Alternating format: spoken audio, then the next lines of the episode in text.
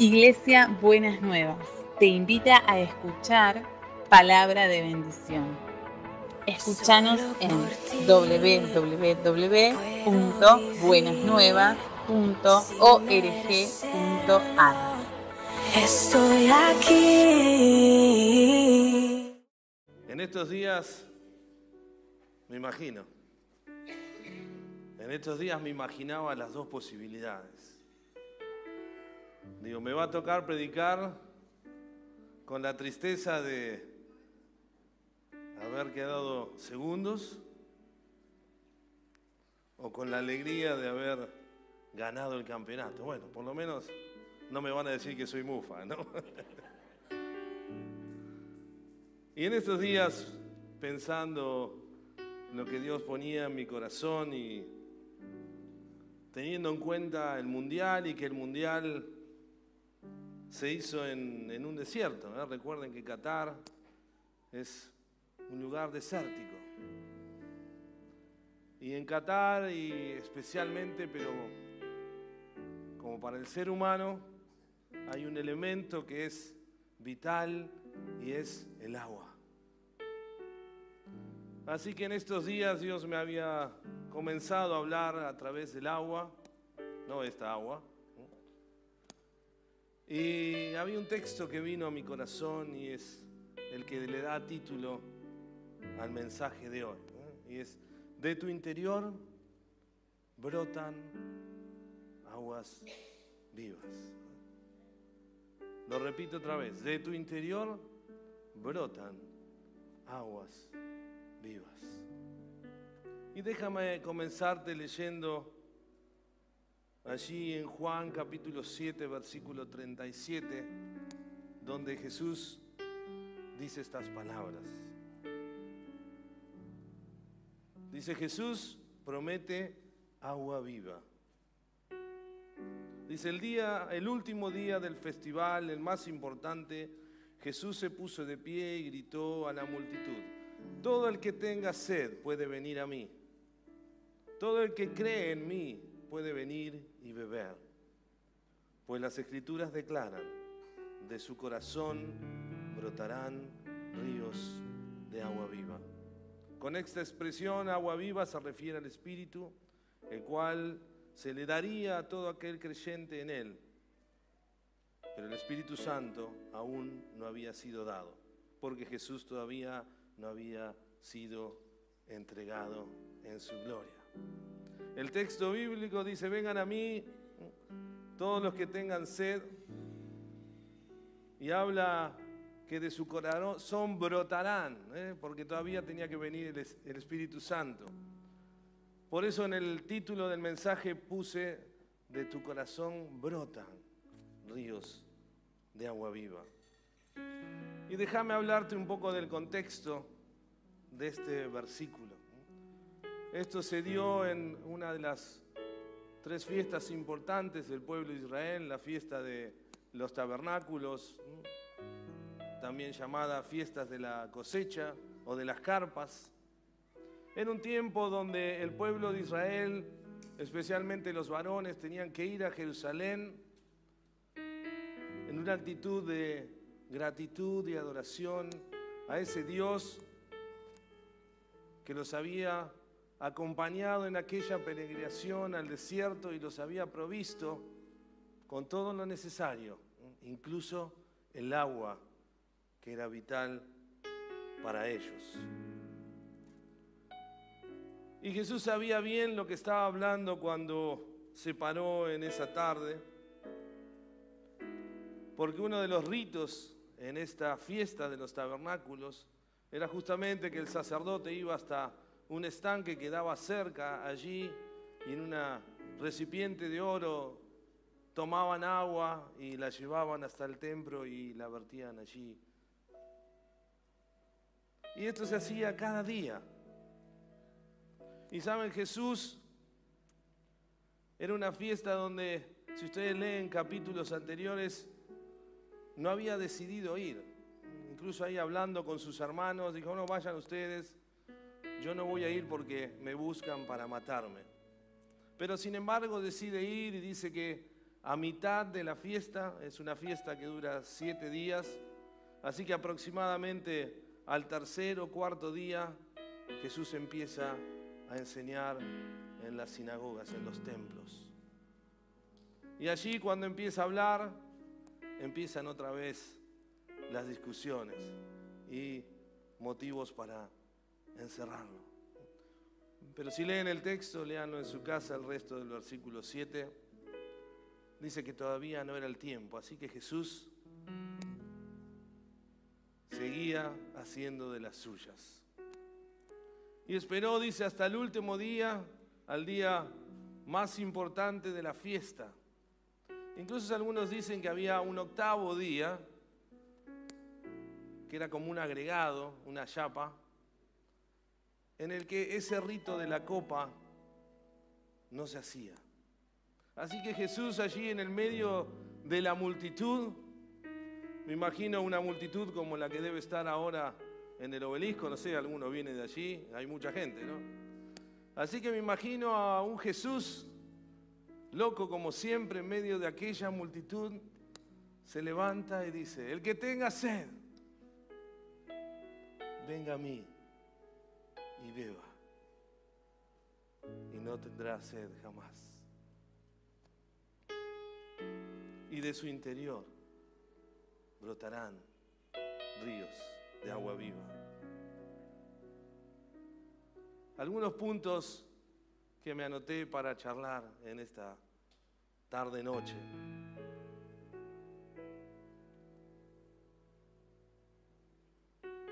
Jesús estuvo enseñando discutiendo, enseñando, y esperó al último día.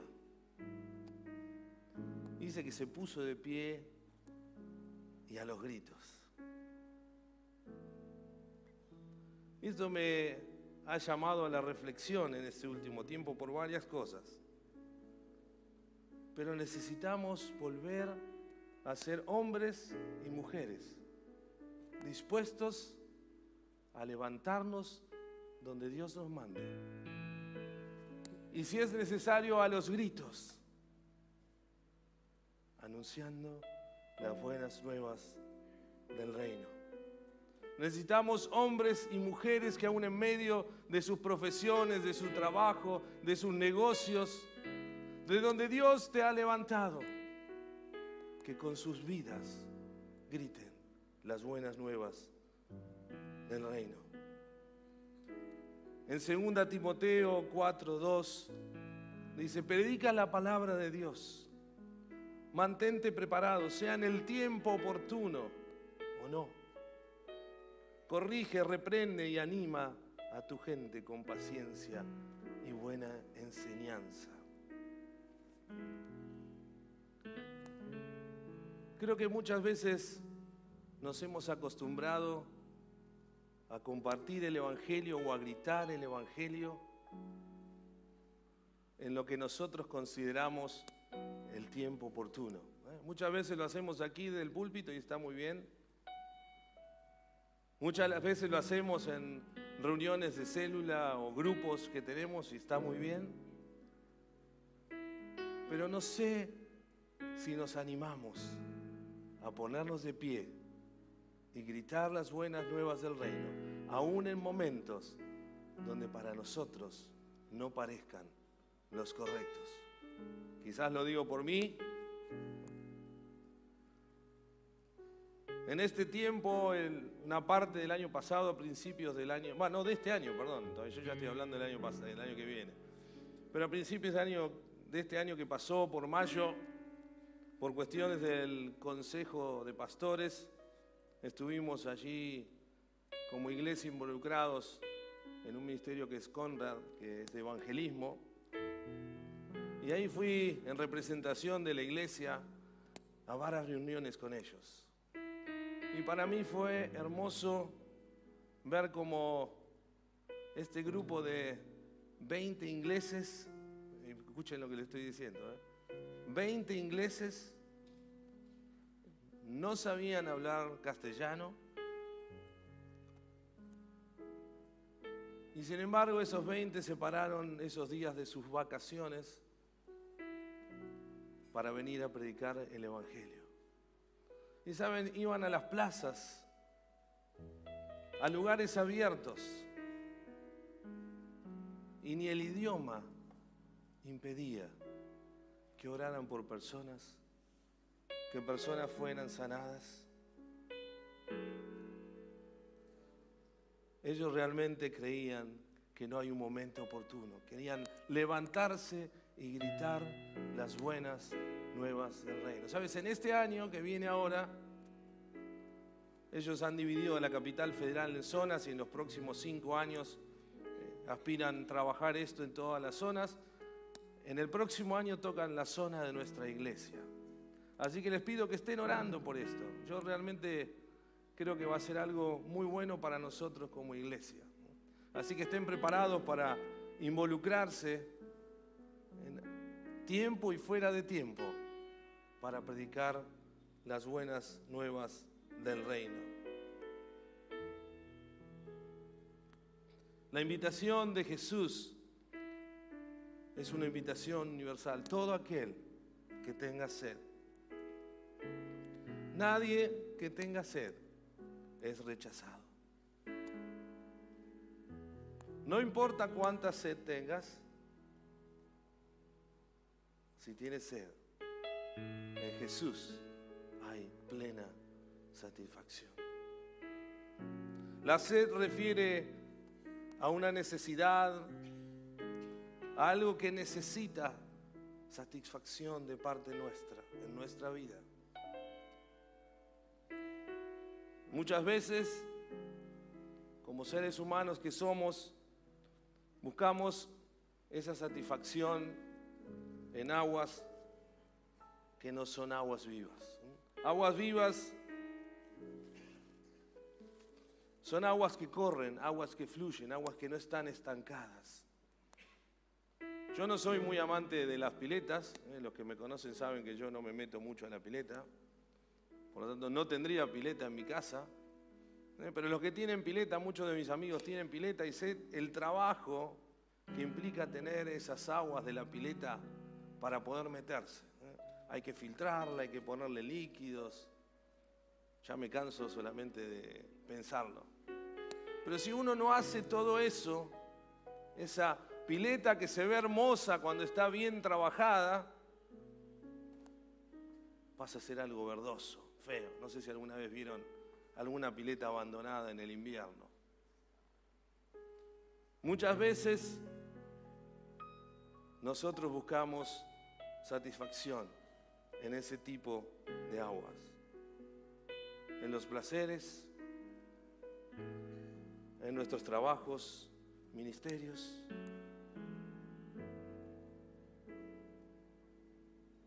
Son aguas que quizás al principio nos den algún grado de satisfacción, pero termina y necesitamos más. Hoy, por ejemplo, ¿cuántos han sentido esa felicidad de salir campeones? Todos levantamos la mano. Y qué bueno, qué hermoso. Mi hijo ya vio salir campeón a Argentina. Pero sabes, mañana, pasado, vamos a necesitar salir campeón de nuevo. Hay que esperar cuatro años. La última vez que salimos campeones fue hace 36 años. Todavía lo recuerdo, estaba en Mar del Plata yo. 36. Imagínense si mi vida dependiera de eso. Hubiera estado amargado 36 años de mi vida. Como seres humanos, tanto que brotan aguas de nuestro interior. En Apocalipsis 22, allí al final de la Biblia, dice el Espíritu y la esposa dicen, ven. Que todos los que oyen esto digan, ven. Todos los que tengan sed, vengan. Todo aquel que quiera, beba gratuitamente del agua de vida. Así que allí cuando está terminando la Biblia nos vuelve a recordar que Dios a través de su Espíritu Santo nos transforma de cisternas a manantial de agua de vida. No por lo que somos, no porque yo tenga el grifo, pero cuando su Espíritu Santo entra en mi corazón y en tu corazón, dejas de ser una cisterna. No importa cuánta sed hayas tenido y comienzas a ser de bendición para otros. Así que la invitación de Jesús nos queda simplemente en ven.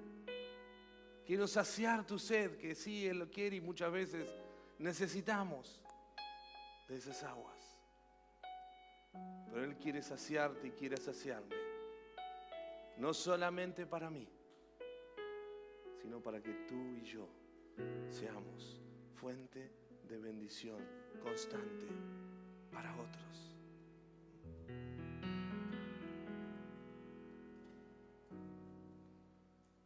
Como seres humanos, solo podemos ser cisternas, pero el Espíritu Santo nos transforma en manantiales de aguas vivas. A veces resulta difícil entender estas cosas. El otro día en el trabajo, charlando con un compañero mío que estuvo ahí yendo y viniendo, y le digo, mira, el domingo que juega Argentina justo me toca predicar a mí. Y me dice, ¿de qué vas a hablar? Y le dije, de que tu, tu- interior brotan aguas vivas. Y me dice, ¿qué significa eso? Yo, mírame el domingo. Y comenzamos a charlar allí. Porque a veces leemos estos textos, los estudiamos en la escuela dominical. ¿Qué significa que de mi interior ríos de agua viva? Y un buen ejemplo me pareció Juan y Pedro allí en Hechos capítulo 3. Justamente luego que el Pentecostés, que el Espíritu Santo había venido y había llenado los corazones de aquellos que habían estado esperando como Jesús les había dicho. Y el capítulo 3 comienza diciendo, cierta tarde, Pedro y Juan fueron al templo para participar en el servicio de oración de las 3 de la tarde, parecido a lo que estamos haciendo hoy.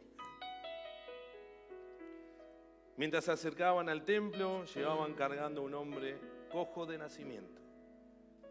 Todos los días lo ponían junto a la puerta del templo, la que llamaban hermosa, para que pidiera limosna a la gente que entraba. Cuando el hombre vio a Pedro y Juan que estaban por entrar, les pidió dinero. Pedro y Juan lo miraron fijamente y Pedro le dijo, míranos. El hombre los miró ansiosamente esperando recibir un poco de dinero. Así que el juez le dijo, míranos. Y calculo que ahí el lisiado miraba los bolsillos a ver dónde iban a sacar dinero.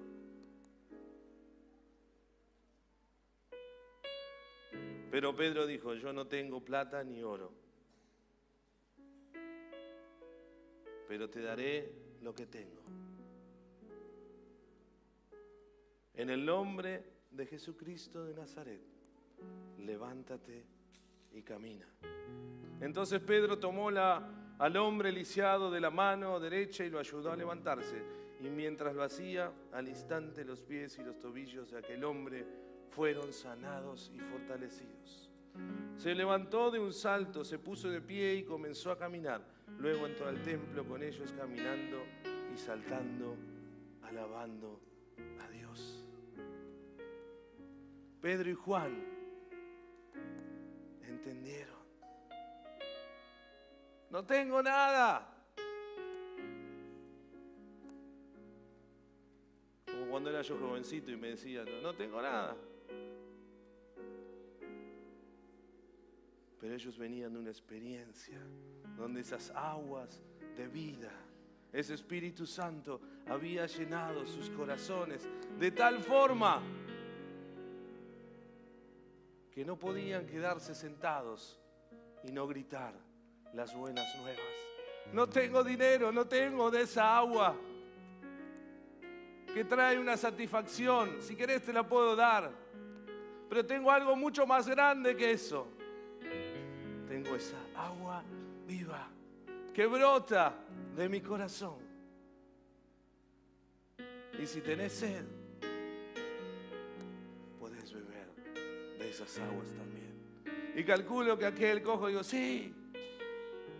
Y orando por él, le dieron de esas aguas. En esta tarde, quiero recordarte esas mismas aguas siguen brotando de tu corazón y de mi corazón. Que este sea un tiempo en el que nos levantemos y empecemos a ofrecer ese agua. Hay muchos allá afuera que necesitan. Me encantaría ser uno de esos locos que estén allí en la 9 de julio con una camiseta de Argentina que diga, si tenés sed, Jesucristo es el único que puede satisfacerla. Quizás buscaría a alguien que diga palabras que le lleguen más a los jóvenes. Pero qué lindo es formar parte de ese equipo como Pedro y Juan, que entendieron que cuando Jesucristo entra en mi vida y en tu vida, cuando el Espíritu Santo nos llena, cambiamos de cisternas, de agua estancada, de agua que da algo de satisfacción y nos transformamos en manantiales de agua viva. Que esas aguas puedan inundar tu trabajo, que esas aguas puedan inundar tu casa, tus estudios, que nuestros jóvenes, es mi sueño, puedan ser cada uno de ellos jóvenes donde brote esa agua de vida. Y que se junten, que bailen, que dancen, pero que puedan tener ese inscripto, como cada uno de nosotros. Vengan, dice el Señor. ¿Qué necesitas? Él tiene mucho más para darte. Él tiene ese agua que brota de mi corazón. Quizás tú has gozado de esas aguas, pero la vida, circunstancias, te han llevado a desconectarte de ese manantial de agua viva. Dice, sí, Lenny, yo en un momento sentía esas aguas, sentía ese fervor por compartir con otros. Pero esto y esto y esto. Jesús dice todo aquel. No importa si antes, después, si hoy tenés sed. Hoy puede ser tu día para decirle, Señor, conéctame otra vez, lléname con tu espíritu. Quiero ser otra vez, transfórmame de cisternas a manantial de agua viva. Señor Jesús, gracias te damos.